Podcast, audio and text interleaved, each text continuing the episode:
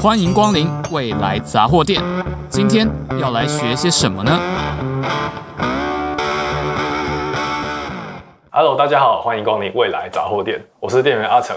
那我们今天的主题是电力系统与电力电子领域。那我们今天的来宾是台大电机系的老师陈景南老师，老师好。哎，阿成好。好，OK，那我自我介绍，我是陈景南。对，那目前是台大电机系的电力组的老师。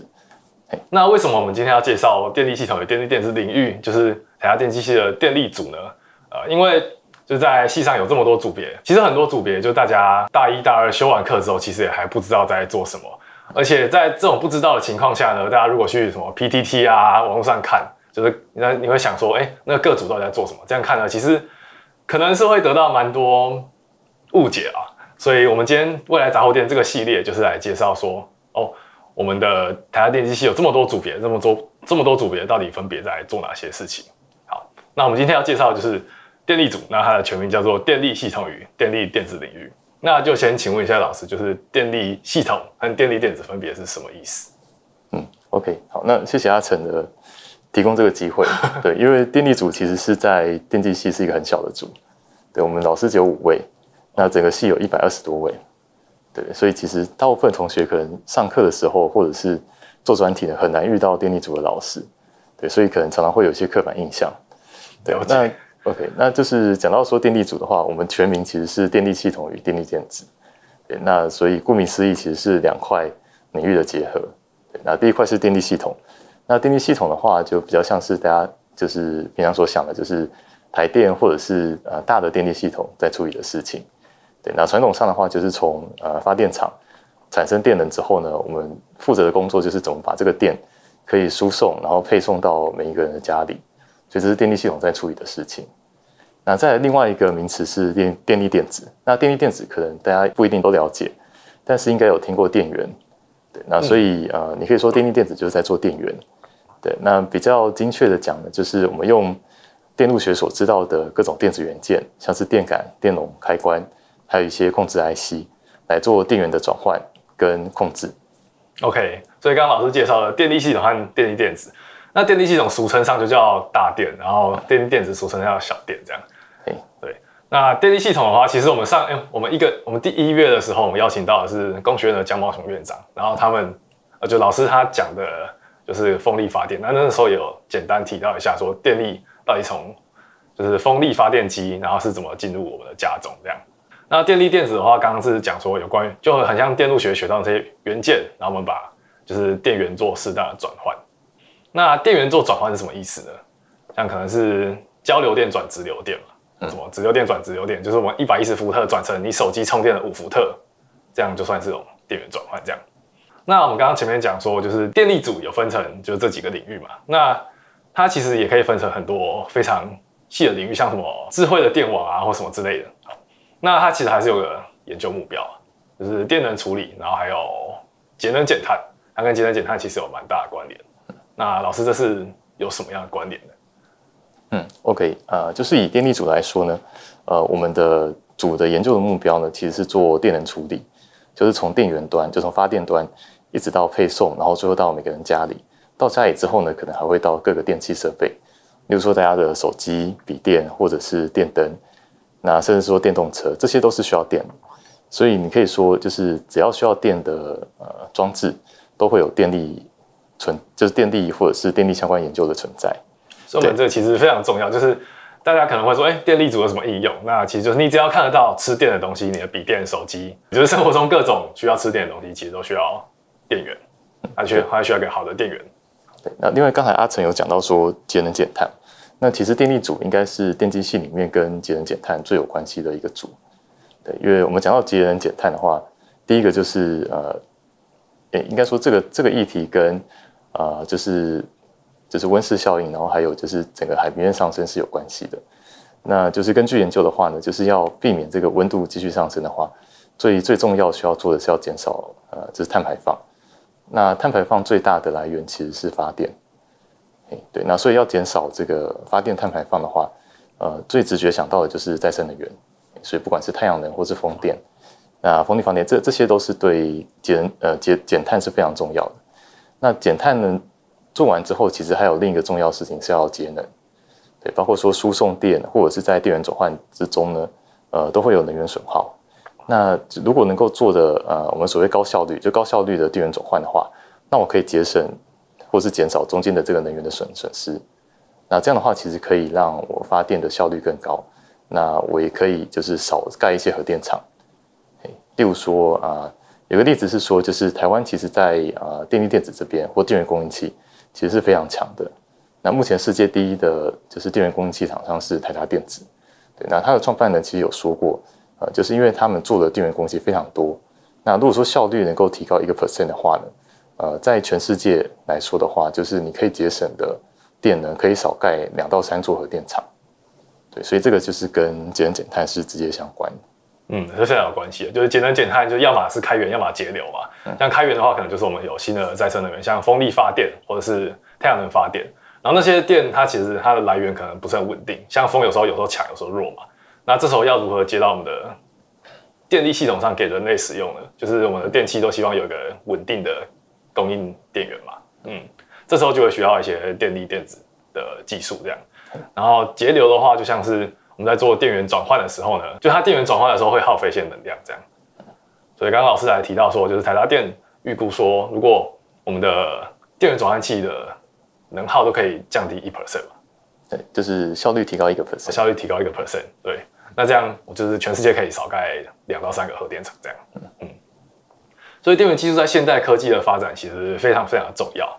那有没有哪些应用或者是技术，它的关键其实是电源，就是跟电源非常有关系，的。嗯，OK，呃，好，就是其实例子很多。那例如说，第一个例子是节能减碳，就是如果说你你要让这个呃碳排放要减少的话，就是怎么样能够有效的让再生能源的电转换成我们所想要的电，比如说不管是 AC 或 DC，然后可以进入电网。那这个控制上其实是很多电力系统要处理的事情。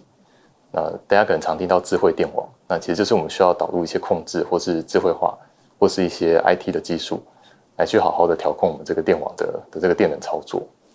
因为现在的电网已经不再是呃单向的，就是从电力源一路到家里。那现在的话呢，就是也许你家里会有太阳能板。甚至有小的风力发电机，那是这样的话，就是你可能就是不只是单纯是呃从台电那边送电给你，你有时候其实可以发电再卖回去给台电，所以中间其实有很多电源转换要的控制需要去做。对，那系统上就整个电力系统也需要好好控制，不然有有可能就是例如说突然间呃天气不好，太阳能的电力降低了，那可能系统就会崩溃。嗯，有可能会有。就现在也常蛮蛮常听到说，就是台湾的问题可能不是电不够，是电力分配不均这样。呃，对，或是要怎么适当的去控制？OK，对，就就是说像像是太阳能或是风力发电，它们特性就是不太稳定。嗯，比如说你有太阳来的时候，你的电就会呃能够产生电就很很多，但是可能瞬间天气不好的话，电就会瞬间要下降。嗯，对，所以你要适当去调配。才能避免说，就是呃，你可能某个地方突然缺，就是突然没有电了，电不够，那有时候可能又电又过多，哦，所以像是储能啊，或是怎么去控制这个电网，甚至就是可能要求某些客户在呃，就是电不够的时候呢，要减少用电，都都是需要去处理的一些问题。那在新兴的科技，像是五 G 或甚至以后的六 G，然后人工智慧，然后或者是现在的物联网，现在之前之前蛮红的物联网。那电力电子领域会有哪些应用的？就刚刚我们前面讲的节能减碳嘛。嗯，OK，那像呃刚才阿成提到的，像是五 G 或是 AI 或是一些呃人工智慧，呃，他们背后其实都是一些呃，你可以说电脑或者是一些计算单元在做的事情。那他们其实是其实很耗电的。那这些电呢，其实也是要由电源供应器来提供。对，那例如说，就是呃，因为人工智慧的发展，所以呃，server。的就伺服器的这个需求会变得非常大，那这些伺服器呢，他们的 GPU、CPU 的耗电其实是比以前多很多的，所以这个就是功率不断提升，那呃，而且这些呃 CPU 或 GPU 又是二十四二十四小时在运作，所以我们需要一个很高的转换效率来减少它的呃 power loss。那减少 power loss 的话，你也可以减少热的发生，所以你就不需要再加空调啊或是散热的机制。那这整个都是对这个。呃，不管是电费或者是呃，就所谓节能减碳，都是很重要的。那另外就是说，呃，如果说你的转换器，呃，通常高功率的话，就是功率提升的话，你的转换器需要比较大一点。那这样的话，其实会占到整个伺服器或者是机柜的体积，所以我们会要想办法要把这个转换器做小。了解。所以刚前面是针对说我们可能高功率的 CPU、GPU 那种，就是它需要有强大的算力，但同时它也不希望耗掉太多的能源或占太多的体积。好，就以前通常国小老师或国中老师讲过笑话，就是电脑教室的冷气不是给你们吹的，是给电脑吹的。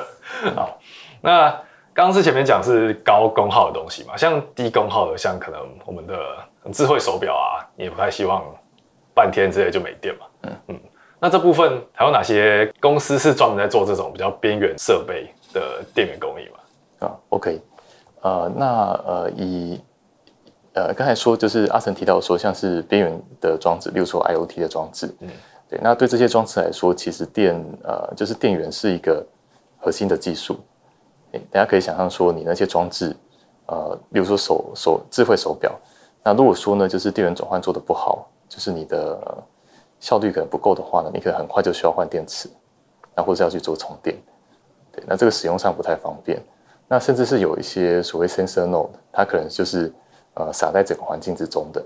那它的目标其实是希望尽量不要换电池，然后可以有可能很长的时间的的一个生存，例如说可以可以活个一年的时间，那可以做 sense。对，那对这些应用来说的话呢，就是呃不只是要想办法提高电源转换的效率。那甚至呢，可能会需要去从环境截取一些能源，那这些能源可能是非常低电流或是低电压的，那我还要把它转换成足够能量再存到电池里，那这件中中间其实都需要电源转换的技术。对，那呃，另外就是说，呃，刚才提到说公司的部分，那其实台湾在呃电源转换的的公司呢，就是刚才有提到 Power Supply 或者是说 Power IC，就是说电源控制的 IC 的部分。那在全世界都是呃，应该说是名列前茅。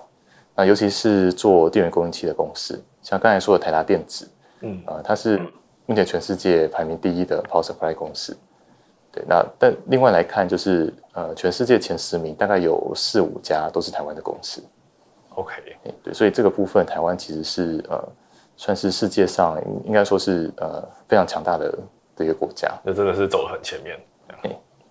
那刚刚我们有提到说，就是有些边缘的装置，像可能是有些撒在，可能要撒在环境中的，可能例如说空空空污侦测器那种。就是我朋友他是在做空污侦测的应用，然后就常常看他每天要去爬上爬下换那个城市中的环境舒适度的的装置的电池这样。然后现在也有所谓的蓝牙，可能五来第五代的蓝牙，然后或者是 Bluetooth 的。我有点忘记它叫什么名字，但就是它现在蓝牙它的目的，应该说蓝牙它的目标也是要往低能耗迈进。那这个除了软体要更新之有以外，它也是要跟着硬体一起要更新这样。嗯，那刚刚我们老师也讲到了，就是现在台湾的在电电力电子这个领域其实也走得很前面，像台达电嘛，我们刚刚前面也提到说，它可能在就在台湾，哎、在全世界占有非常多的转换器的市场。所以他才估计说，就是假如说它的效率提升一趴，然后可能全世界可能发电可以降，可以少个两三座这样。那接下来想问一下，说台大电力组的老师都在做哪些研究？那我们前面讲的就是电力电子组跟电力系统，就整个应该说整个电力组的研究方向。那台大的老师都都在做哪些研究？嗯，OK，呃，就是像我们刚才提到的那一些，呃，就是需要做创新的研究呢，台大老师大家都有做。那包括说，呃，我们有两位电力系统的老师，那他们专注的地方呢，就是包括说智慧电网，甚至有做到一些储能。那另外还有就是风力发电机的控制。对，那是许元玉老师跟哎，对，许元玉老师跟刘志文老师。刘志文老师。对，那许老师的话呢，他就是呃，有花很多心力在做风力发电机的控制。了解。那怎么样能够取到最大的能量？嗯，许老师在系上开有开门啊，那个。电力工程导论，那其实我们自己修起来就感觉，哦，那真的跟台电的应用领域就非常的相近，这样。对对对。然后刘志文老师他有做，应该是有开电机机械这门课吧？嗯。那电机机械也是电力组的领域嘛？嗯，对。对，那像像电机机械的话，呃，它的所谓讨论的主体呢，其实是马达。哦。对，那马达其实在很多应用都会用到。那最近比较红的应该就是电动车。了解。那马达这个东西，其实在电机系的，应该说电机系的修课里面，其实跟几乎几乎是不太会碰到。嗯，对，就是他要修，就是在往电力组的领域修才会碰到电机机械这门课这样。嗯嗯。对，那另外刚才还有提到，就是呃，这个就是前面是电力系统的部分，那电力电子的部分的话，我们有三位老师。对，那就是我，我也是其中一位。那呃，就是我们做的东西的话，就是刚才提到的各种电源转换器。那还有包括说呃，就是像是从太阳能板，太阳能板是产生 DC 的电压，嗯，那要转成呃可以跟电网相连的是 AC 的电压，所以像是这个有 DC to AC 的电源转换，对，那有老师有在做，就是他可能要把一个比较不稳定的东西，然后转成一个就是可以被使用的电源这样。呃，可以这样说，就是甚至我们可能会转换。呃，电压的形式，比如说从 AC 转 DC 或 DC 转 AC，那也有可能是说，呃，我的输出电压是需要一个稳定的 DC 的一个电压，那就可能是 DC 转 DC 的的电压。那一个好的电源转换器会需要什么样的？你要说它会有什么样的特质？嗯，OK，呃，好的转换器的话呢，嗯、就是第一个是转换效率要高，嗯，因为我们处理的就是高功率的东西，那么要减少电源损失。那再来第二个呢，我会希望转换器要尽量要小，要小。对，那越小的话，就是你的其他的装置其他部分就可以有比较多的空间。例如说手机里面的，手机里面其实有很多电源转换器，嗯，要给手机里的各个装置，例如说面板、呃 CPU 或是一些其他的的 IC 的电源。对，那如果说你的电源做的太大的话，那表示你其他的装置甚至是电池的。体积都要缩小哦，对，所以我们希望做的尽量要小。了解。对，那另外呢，我们希望说控制特性要好，例如说你的提供给 CPU 的电压要够够精确，够稳定。哎，够稳定，就即使有 CPU 突然有很大的负载变动，嗯，你的电压也要很精确。不然的话，如果电压掉太低的话，你可能就是呃，类似以前用电脑的时候会发现那个就是宕机的那个画面。哦，你说那个 蓝色的 Windows 画面。对对对，你可能电压降太低之后。那个数位电路就算不出正确的答案。呃，了解。要用到电的东西都需要一个好的电源，这样。对对，所以也许可以总结，就是我们希望做轻薄短小，然后高效率，然后智慧化，就是又要马儿好，又要马儿不吃草，这样。对对对，但这就是为什么大家要研究这门科学。好，那刚刚我们说要做到轻薄短小啊，这样，就是因为这之间有很多的 trade off，就是你要去取舍，说这个东西要好，那这个东西也要好的话，那你到底要怎么办？那其实有另外一个。方法去解决这件事情哦，那其实就是我们引入新的材料，就是我们就跳脱原本的领域这样。那在老师的研究中，老师有提到第三类半导体这个东西，那就是氮化镓为材料的电源。那这样的材料它是有什么优势吗？嗯，OK，呃，就是以我们一般常用的电源转换器架构，其实是一个开关式的电源，所以意思是说我们用的呃电子元件呢，包括说会会包括开关。那通常可能就是有时候 MOSFET 当做开关，那呃其他就会配上那个被动元件，像是电感、电容，然后再加上控制的部分，这样我可以做电源转换。那呃开关的话呢，就是理想开关是没有 power loss，但是实际上的话会有，包括说就是你有机身电阻，还有机身电容，所以都会造成转换的时候的电源的损失。嗯，就是大家如果有修过电力。电子概论的话，那它里面就有讲到说，哦，那你要怎么用很多 MOSFET，就是电晶体，然后还有一些被动元件，像电感、电容，然后去做一个比较稳定的电源出来。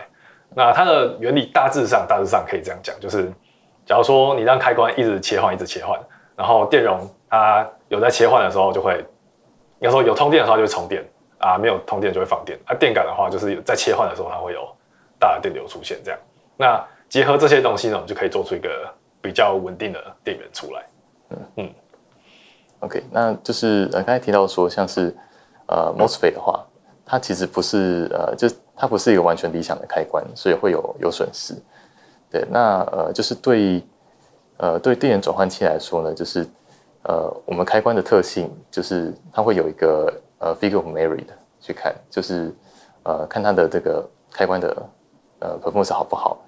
对，那就是呃，我们会考虑在同样一个就是耐压的的一个 level 之下呢，就是它的损失或是寄生的元件有多少。对，那就是呃，如果比较不同材料，就是细的这个材料跟所谓的第三代半导体的材料的话，它们其实特性最大的不同点是在这个呃能阶，或是所谓能系。对，那第三代半导体的它的能系是比啊系来大很多的，就大概有有三倍左右的的大小。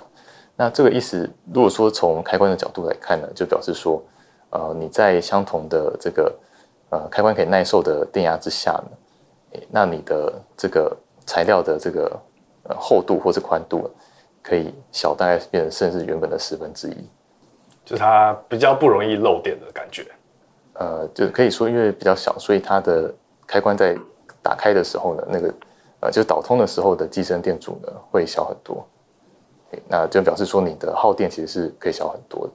OK，对，所以我们可以说，就是第三代半导体的的这个材料呢，拿来做开关之后，我可以有一个呃比较理想一点的开关的特性，所以我的转换效率呢就可以提高不少。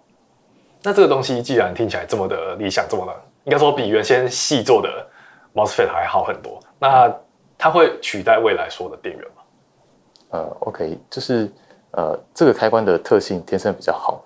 那不过就是目前还在发展的过程中，所以相对于矽矽的话呢，就是呃大概已经有可能五六五十年以上的这个发展历史，所以就是它的一些配套，呃包括说元件要怎么做，或者是我要怎么去驱动这个开关让它打开或是关断，那这个技术已经很成熟了。那但是第三代半导体的话，目前还是呃就是还在迈向成熟的过程当中。对，那在迈向成熟过程当中呢，就是最大问题就是成本比较高。哦，对，所以成本高的话呢，就是你必须要特性要好很多，你才能够渐渐去取代呃原本的是就是细做的开关。了解，嗯，好，那在这集的节目当中，就是我们可以知道说，哦，原来台大的电力组它做的研究非常非常跟永续发展有关系，就是这个基本上都是在解决人类在地球上生存 会遇到的问题，这样，嗯，好，那也谢谢我们今天陈志扬老师的解说，好，谢谢。谢谢。